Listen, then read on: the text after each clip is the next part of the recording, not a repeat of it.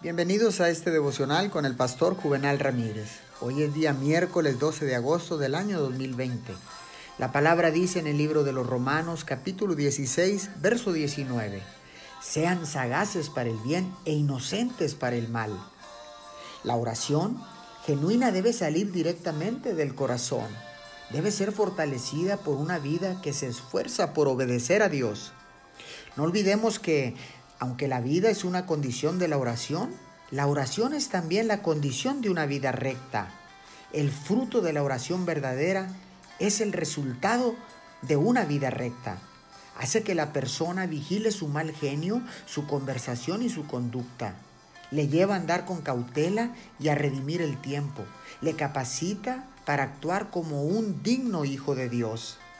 Le da un alto incentivo para seguir su peregrinar firmemente aquí en la tierra, apartándose de todo mal camino para andar bajo la luz del Señor. Oremos, amado Señor, sé que mis oraciones son verdaderas cuando vivo una vida recta.